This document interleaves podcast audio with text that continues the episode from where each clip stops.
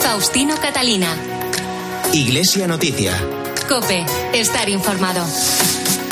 Domingo 1 de mayo de 2022, son las ocho y media de la mañana y es el momento de contarles en los próximos minutos hasta las nueve de la mañana en que llegará la transmisión de la Santa Misa los principales asuntos de interés en la información religiosa de esta semana. Hacemos hoy este informativo en la cadena COPE con Rafael Nieto en el control de sonido y Nacho de Gamón y Manu Fernández en la producción. Buenos días, saludos de Faustino Catalina, titulares. El cardenal Juan José Omella ha denunciado la creciente desconfianza en el ámbito político y ha reivindicado la presencia de la Iglesia en la sociedad en la apertura de la Asamblea Plenaria de la Conferencia Episcopal. Recordaremos los principales asuntos tratados estos días en los que la actualidad nos ha traído el adiós al arzobispo emérito de Sevilla, el franciscano y cardenal Carlos Amigo, que falleció el miércoles a los 87 años. Mientras tanto, distintos organismos eclesiales denuncian en este primero de mayo el debilitamiento del derecho al trabajo y la marginación y el descarte de millones de trabajadores, sobre todo mujeres, jóvenes y migrantes.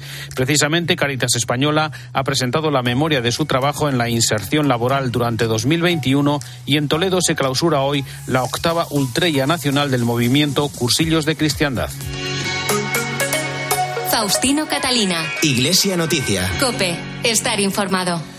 Comenzamos la actualidad de este domingo con el resumen de lo más destacado en la Asamblea Plenaria de Primavera de la Conferencia Episcopal que se ha celebrado en Madrid y que se inició con el habitual discurso del presidente. El cardenal Juan José Omella hizo un amplio repaso a la situación sociopolítica en España, con la creciente pobreza y desigualdad por la pandemia y acentuada por la guerra en Ucrania, y al papel de la Iglesia en un contexto de creciente polarización. Nuestros tiempos exigen en todos una mayor solidaridad, así como mayor cohesión social y política que nos aleje de frentismos y de polarizaciones ideológicas o políticas. Es tiempo de unidad en la búsqueda del bien común. Estamos en el advenimiento de un cambio de época mundial, social y político que nos afecta a todos.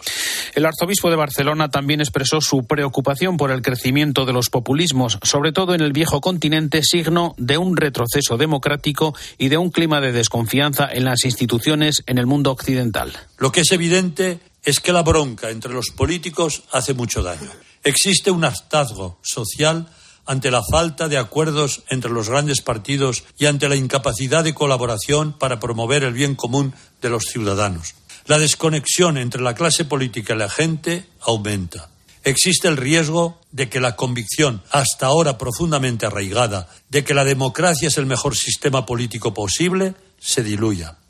El cardenal Omella advirtió sobre fenómenos como la cultura de la cancelación que establece un clima asfixiante para quien se atreva a discrepar de los nuevos dogmas o la confusión entre una sana laicidad y un laicismo excluyente. Nos recuerda otros temas de este discurso. Nacho de Gamón, buenos días. Buenos días, Faustino. El presidente de la Conferencia Episcopal Española recordó que el Estado debe proteger las libertades de los ciudadanos y en ese sentido señaló la objeción de conciencia como un derecho necesario en la vida democrática. Es una inquietante paradoja que mientras nuestra cultura exalta una libertad sin vínculos, se pretenda reducir el ejercicio concreto y real de la libertad. Reducir la protección jurídica de la objeción de conciencia degradaría nuestra convivencia y nos acercaría a los usos propios de los estados totalitarios. Otro de los asuntos que abordó en su discurso el cardenal Omeya fue el de la familia, de la que dijo es la célula vital de la sociedad, titular de derechos propios y centro de la vida social.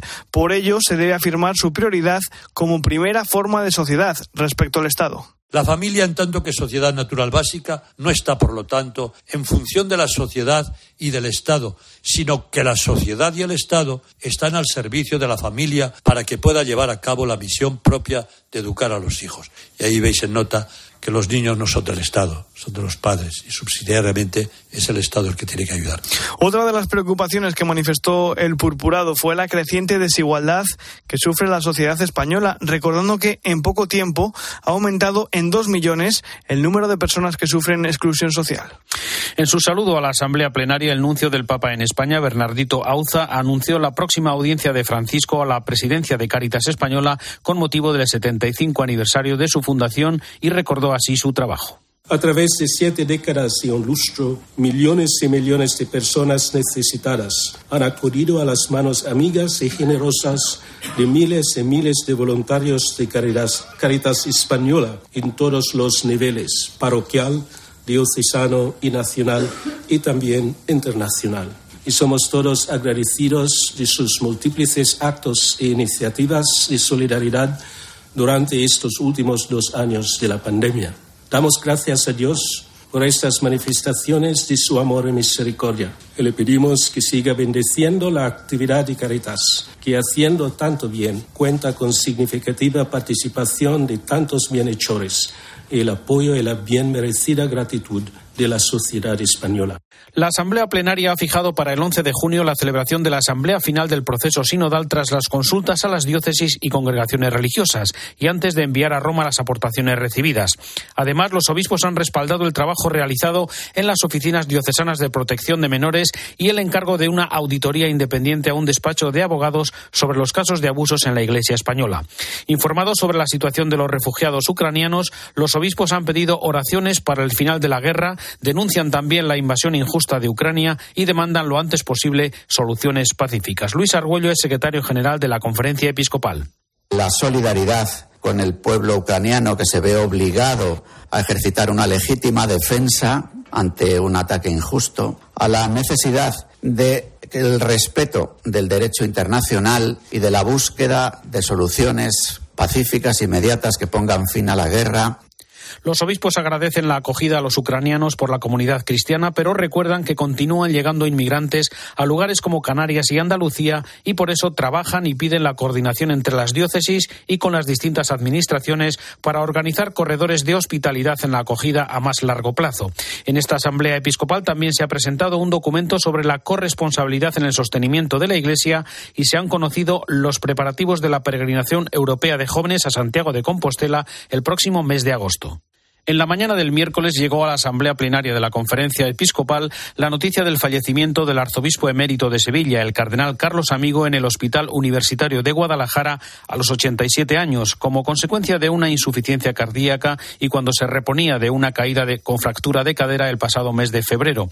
En la mañana de ayer se celebró su funeral y posterior entierro en la capilla de San Pablo de la Catedral de Sevilla, que presidió el actual arzobispo José Ángel Saiz Meneses. Don Carlos era un hombre espiritual y a la vez muy humano, muy cercano, muy misericordioso, un hombre que se hacía cargo de las situaciones de las personas, de los grupos, de las realidades con las que él debía trabajar pastoralmente, un hombre que tenía siempre una palabra de alivio, una palabra adecuada de consuelo, una sonrisa para todas las personas con las que se cruzaba en el camino de cualquier edad y de cualquier condición.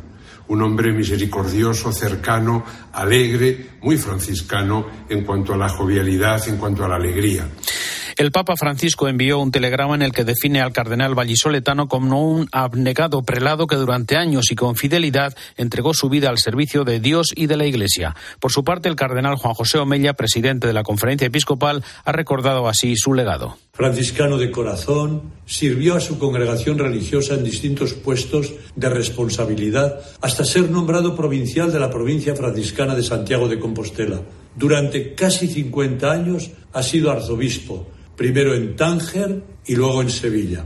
Siendo castellano, de Medina de Río Seco, en Valladolid, supo encarnarse en una realidad tan distinta y tan distante a la suya como es la del norte de África. Allí potenció el diálogo entre cristianos y musulmanes con el respaldo de la Santa Sede. En Sevilla se entregó en cuerpo y alma a una iglesia muy de la calle, una iglesia en salida, muy de religiosidad popular y fue capaz de acogerla y de hacerla suya. Ha sido realmente un hombre de Dios, gran predicador, profundo y humano, siempre alegre y delicado y con un fino sentido de humor cariñoso y cercano.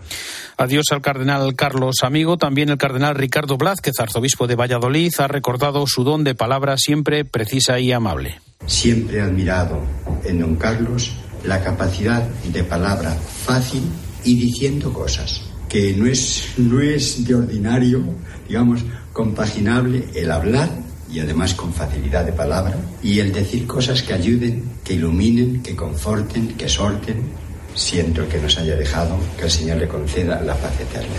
Descanse en paz el cardenal y amigo Carlos Amigo. Faustino Catalina. Iglesia Noticia. Cope. Estar informado. Tiempo ahora en Iglesia Noticia para la actualidad internacional que nos lleva en primer lugar hasta el Vaticano, donde en la audiencia general del miércoles el Papa hizo un nuevo llamamiento para que callen las armas y pare la destrucción de la guerra. Nos amplía la información la corresponsal de COPE, Eva Fernández. Buenos días. Buenos días. Una semana más, la guerra de Ucrania ha estado presente en la catequesis semanal del Papa. En sus saludos a los fieles de lengua francesa recordaba que en estos momentos tan difíciles la humanidad está sedienta de paz y de fraternidad. Cuando llegó el turno de lengua portuguesa, instó a rezar por el cese de la guerra. Les pido que perseveren en la oración incesante por la paz, que callen las armas y que quienes tienen el poder de detener la guerra escuchen el grito de paz de toda la humanidad. La audiencia estuvo centrada en el libro de Ruth y de forma improvisada Francisco subrayó la importancia que tienen en las familias las suegras. Invitó a verlas con otros ojos y a hacerlas felices, rechazando el lugar común de que las suegras cuanto más lejos mejor. Poniendo como ejemplo a seguir a Noemí y a Ruth, invitó a los jóvenes a abrirse a la gratitud por lo recibido y a los ancianos a tomar la iniciativa de contribuir a relanzar su futuro para que la familia crezca en armonía. Los animo a ver los milagros que se producen en este breve episodio e intentar sacar una lección para nuestra vida. Aprendamos de Noemí a recuperar el ánimo y a estar disponibles para recomponer las heridas de los jóvenes que necesitan nuestro apoyo. De ese modo superaremos las barreras de la desconfianza y reconstruiremos vínculos de amor y respeto en la sociedad. Cuando el Papa llegó a la audiencia volvió a mostrar evidentes problemas de movilidad que le llevaron a que una vez terminada su catequesis no pudiera levantarse para estrechar la mano de algunos fieles como es habitual. Una cosa. Quisiera decirles algo. Les pido perdón porque les voy a saludar sentado, porque esta rodilla no termina de curarse y no puedo estar de pie mucho tiempo. Discúlpeme por esto. Gracias. Scusatemi per questo. Grazie. Estas palabras del pontífice fueron recibidas con un aplauso por las miles de personas congregadas en la plaza. Sobre la salud del Papa, con un dolor de rodilla que le ha obligado a cancelar algunos compromisos en su agenda habitual y con varios viajes pastorales a la vista, es el momento para el comentario de Antonio Pelayo. Roma, buenos días. Buenos días. Los papas son comunes mortales, tienen un cuerpo idéntico al de cada uno de nosotros y con el paso de los años sufren los achaques propios de la edad. Por lo tanto, cuando Dios quiere, les sobreviene la muerte. Bien es verdad que durante siglos los romanos ironizaban diciendo que los papas morían gozando todos de buena salud. Hasta el último momento se ocultaban sus enfermedades. Hace ya tiempo que esto no sucede. Juan XXIII murió de un cáncer. Pablo VI sufrió en sus últimos años de vida una terrible artrosis que casi le impedía caminar. Juan Pablo I sucumbió a un infarto fulminante y Juan Pablo II no ocultó los diferentes males que provocaron su muerte. No tiene pues nada de extraño que Francisco, con 85 años a sus espaldas, no sea incólume a las enfermedades. La más grave le obligó a someterse a una complicada operación de colon el pasado mes de julio. En los últimos meses, sin embargo, sufre tremendos dolores en su rodilla derecha que le han obligado a suspender su actividad o a modificar su forma de presencia en actos litúrgicos o en sus audiencias. Los médicos que le atienden ya le han hecho saber que la actual es una dolencia de larga duración, pero que no pone en peligro su vida, y él no renuncia, por lo tanto, a su habitual agenda de compromisos, incluidos los viajes fuera de Roma. Son tres los previstos en los próximos meses: Líbano, República Democrática del Congo, con Sudán del Sur y Canadá. Cabe la duda de que pueda realizarlos, pero por ahora siguen en pie. Serán los médicos los que dirán la última palabra que Bergoglio tendrá que aceptar bien a su pesar si no se le permite llevarlos a cabo. No tardaremos en saberlo. Desde Roma les ha hablado Antonio Pelayo. Gracias, Antonio. Nos detenemos ahora en el videomensaje que ha enviado Francisco a los participantes en el sexto Congreso Nacional de Liderazgo Católico del Ministerio Hispano que ayer finalizó en Washington. ¿Con qué claves y recomendaciones, Eva? Las líneas guías de este videomensaje reiteran algunas de las ideas que el Papa ha ido lanzando desde el inicio de la guerra. Francisco asegura que es triste comprobar que la humanidad no logra ser capaz de pensar con esquemas y proyectos de paz, puesto que insistimos en comportamientos que han conducido siempre a la locura de la guerra. Los invito a reflexionar sobre la necesidad de ser cristianos que transformen las estructuras, iluminando el pensamiento que lleve a acciones que puedan dar paz y unidad en todos los niveles, comenzando en nuestras familias y comunidades. Necesitamos signos concretos de paz Francisco insiste en que los cristianos necesitamos dar ejemplo concreto de paz, creando puentes y rezando y trabajando por la paz. Este congreso al que el Papa ha dirigido el videomensaje cuenta con la colaboración de la Conferencia de Obispos Católicos de Estados Unidos, que están especialmente empeñados en desarrollar iniciativas pastorales dedicadas a la familia, la pastoral juvenil, la justicia social y la formación pastoral. Gracias, Eva. La dinastía hashemita de Jordania continuará protegiendo y ayudando a los cristianos y musulmanes para que puedan seguir practicando sus ritos y liturgias en los santos lugares de Jerusalén. Corresponsal en Israel, Daniel Blumenthal. Al aproximarse a su fin el mes de Ramadán y mientras continúan las tensiones en torno a la explanada de las mezquitas en la ciudadela de Jerusalén, el rey Abdallah II de Jordania reafirma la responsabilidad histórica de la dinastía hashemita de proteger y salvaguardar los lugares santos cristianos y musulmanes de Jerusalén. Durante la cena oficial del Iftar, la ruptura del ayuno, organizada en el Palacio Real en Amán el pasado 25 de abril, el monarca jordano expresó la importancia de que cristianos y musulmanes puedan seguir practicando libremente sus ritos y liturgias en esos lugares sin ser intimidados y obstaculizados por medidas unilaterales y políticas que violan las normas y socavan la convivencia de las comunidades de fe en la ciudad santa. En el banquete estaban presentes, entre otros, el patriarca greco-ortodoxo de Jerusalén, Teófilo III, el patriarca latino de Jerusalén, arzobispo Pierre Batista Piazzabala, y el jeque Muhammad Hussein, gran mufti de Jerusalén, junto con el joven príncipe heredero jordano Al-Hussein bin Abdullah II. Este año convergieron en las mismas semanas el mes sagrado islámico de Ramadán y las celebraciones de las Pascuas cristianas y judías, y las autoridades israelíes afirman que la libertad de culto es también un compromiso adoptado por su país. Las elecciones del pasado domingo, en las que ha sido reelegido el presidente Macron, han mostrado también, entre otras cosas, una preocupante fractura en la sociedad francesa para el presidente de la Conferencia Episcopal, París, Asunción Serena. El presidente de la Conferencia Episcopal Francesa, Monseñor de Moulin-Beaufort, considera que la elección presidencial ha puesto de manifiesto una especie de ruptura en Francia, no solo geográfica entre zonas rurales y urbanas, sino también económica, y esto muestra que el país necesita un proyecto colectivo que trascienda clases sociales y pertenencias religiosas, un proyecto que la política hoy parece incapaz de ofrecer. En una entrevista a Vatican News, Moulin Beaufort subraya el agotamiento del modelo de desarrollo que mantenemos desde la Segunda Guerra Mundial y la dificultad que tenemos para imaginar otro. Invita a la Unión Europea a reinventarse porque dice es algo que hay que preservar en tanto que factor de paz y de unión entre las naciones, pero necesitará convencer a los ciudadanos, sobre todo los que se sienten excluidos de la globalización. Sobre los temas de bioética, Macron quiere abrir un debate para instaurarla inspirándose del modelo belga y dice que no se autorizarán los vientres de alquiler, pero su entorno es favorable.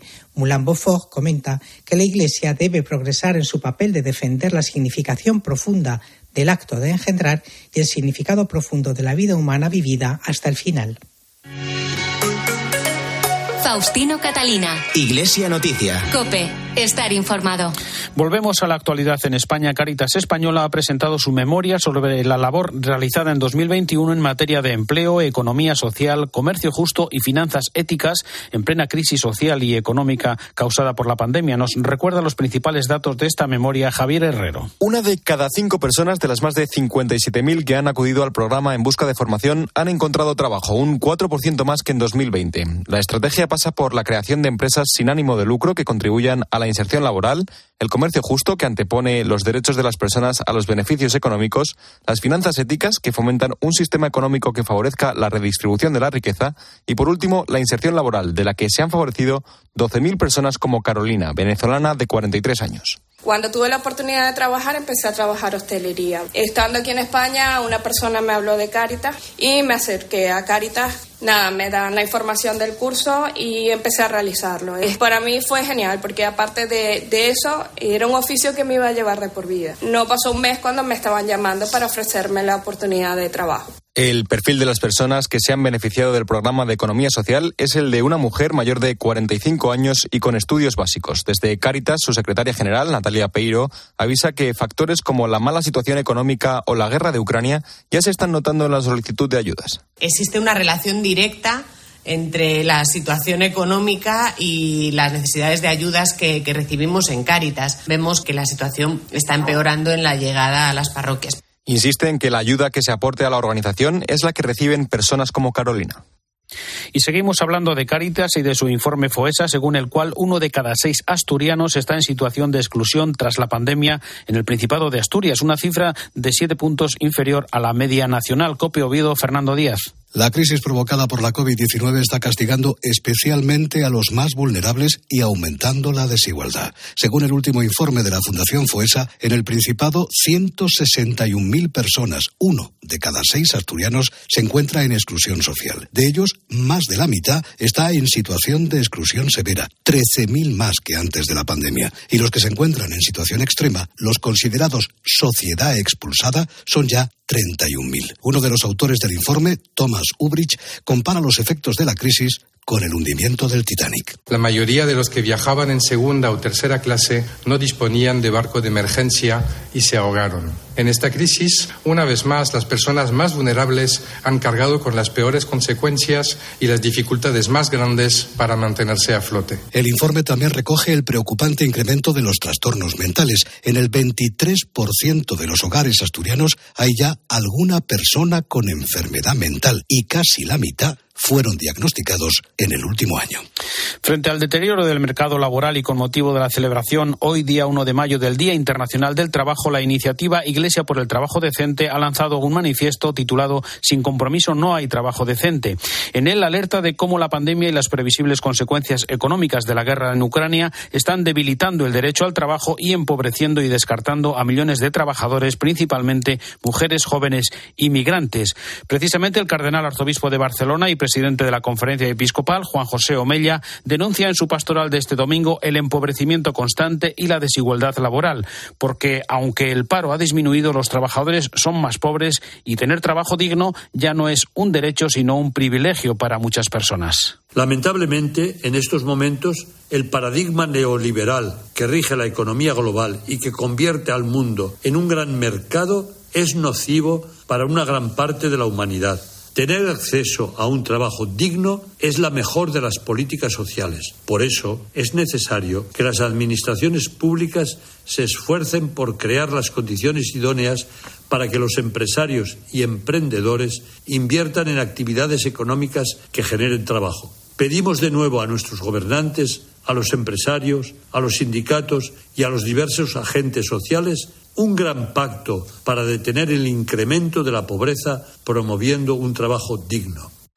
El arzobispo de Burgos, Mario Iceta, pide que la Pascua del Trabajo nos ayude a poner nombre y rostro a la fragilidad de los más vulnerables. Conscientes de que cualquier injusticia que se lleve a cabo contra el trabajador hunde y deteriora la propia dignidad de la persona, hemos de tener presente que la misión de la Iglesia no termina en la puerta del templo. Cada uno de nosotros somos responsables de la importancia del trabajo, tanto para la vida de las personas como para el cuidado del prójimo y la construcción de una sociedad fraterna. Y si éste no se realiza en condiciones dignas, no viene de Dios. Trabajo y persona, persona y trabajo, dos vertientes que han de mantenerse adheridas bajo el velo de la dignidad.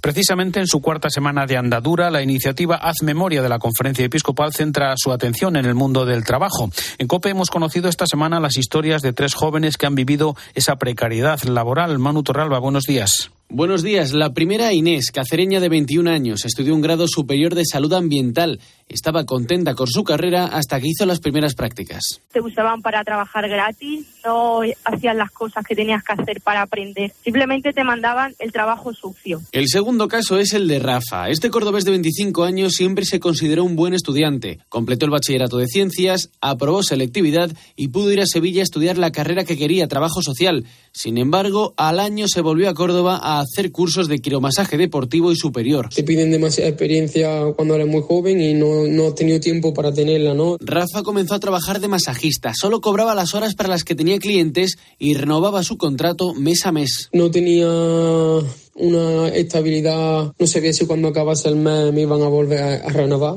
A lo mejor había días que podía salir a una y media de la mañana, habiendo entrado a las dos, y entrando a las nueve y media y saliendo a las cinco y media. Rafa encontró apoyo en la Juventud Obrera Cristiana, una organización que le dio herramientas para labrarse un futuro y lo asesoró. Por último, tenemos la historia de Saray, también de 25 años. Es de Plasencia y ya ha firmado su primer contrato antes de terminar la carrera. Estoy trabajando en Caritas Diocesana de Mérida Badajoz. De educadora de apoyo me siento muy afortunada y sobre todo, yo te digo, en Extremadura es muy complicado poder acceder a un puesto laboral y más siendo joven. Según el Instituto Nacional de Estadística, la tasa de paro en España es del 13,3%, un porcentaje que se dispara hasta el 30% en los menores de 25 años. Este mediodía se clausura en Toledo la octava Ultrella Nacional que organiza el movimiento de cursillos de cristiandad en el primer encuentro de estas características que se celebra en los últimos 14 años. Cope Toledo, Cristóbal Cabezas, buenos días. Hola, muy buenos días. Los cursillistas utilizan la palabra Ultrella para designar un tipo de encuentro donde comparten la fe y la experiencia del mismo. Por cierto, Ultrella es una antigua palabra que usaban los peregrinos de Santiago de Compostela cuando se encontraban para saludarse y animarse a lo largo del camino, palabra que deriva del latín y significa sigue adelante. Este fin de semana, como comentáis, la Plaza de Toros de la ciudad imperial está siendo el epicentro de este encuentro que tiene por lema Contamos contigo. Escuchamos al arzobispo de Sevilla y obispo conciliario de cursillos de cristiandad, Monseñor José Ángel Saiz Meneses. Volver a Galilea significa reavivar el carisma, la gracia recibida para anunciar la buena nueva del Evangelio y construir un mundo nuevo, porque Él hace nuevas todas las cosas. Hoy a las 10 de la mañana, oración presidida por Monseñor Francisco Cerro Chávez, arzobispo de Toledo, mientras que la Eucaristía de cierre de esta octava ultrella nacional se va a celebrar a partir de la una y media de la tarde. Recordemos, por último, que la primera ultrella nacional se celebró en tierras catalanas, en la ciudad de Tarragona, en el año 1963. Y después de dos años de interrupción a causa de la pandemia, el jueves se celebró en Alicante la fiesta de la Santa Faz con la participación de miles de fieles. Nos lo cuenta desde Copia Alicante José Ramón Zaragoza. La lluvia no pudo impedir que durante la mañana de este jueves no desluciera en absoluto la romería de la Santa Faz a la que han peregrinado decenas de miles de alicantinos desfilando entre chubasqueros, paraguas y cañas de romero por las calles y avenidas de la ciudad hasta llegar al monasterio de la Santa Faz. Tres años después de que se produjera la última romería en el 2019, tras la pandemia, los feligreses alicantinos han venerado uno de los pliegues que usó la Verónica para secar el rostro de Jesucristo en su camino al Monte Calvario, en una tradición que se repite desde el año 1489. El nuevo obispo de la diócesis de Orihuela Alicante don José Ignacio Munilla ha oficiado una misa que ha tenido que realizarse dentro de la iglesia y no fuera en el altar preparado para ello por la lluvia. Escuchamos a don José Ignacio Munilla cómo ha vivido esta su primera peregrina a la Santa Faz. Bueno, la estoy viviendo con mucha expectación. Yo esta mañana, cuando me he levantado, he dicho voy a ir con los ojos abiertos y con el corazón también eh, plenamente dispuesto ¿no? a, a, beber y a disfrutar ¿no? pues de, lo que es una profunda tradición. Y ahora me llevo la alegría que soy obispo de, esta diócesis y me llevo la alegría de, de ver cómo yo estoy disfrutando de ella, ¿no? Durante la misa, Munilla ha pedido abrirse a la misericordia de Dios y ha afirmado que espera que la peregrinación dé un paso más en la comprensión del misterio de este milagro a partir de dos conceptos, la ventana, que nos recuerda que Dios se ha hecho hombre, y el espejo. Domingo 1 de mayo de 2022, hasta aquí el informativo Iglesia Noticia, programa 1774. Tras la última hora de la actualidad, les dejamos con la Santa Misa hasta dentro de siete días. Un saludo de Faustino Catalina.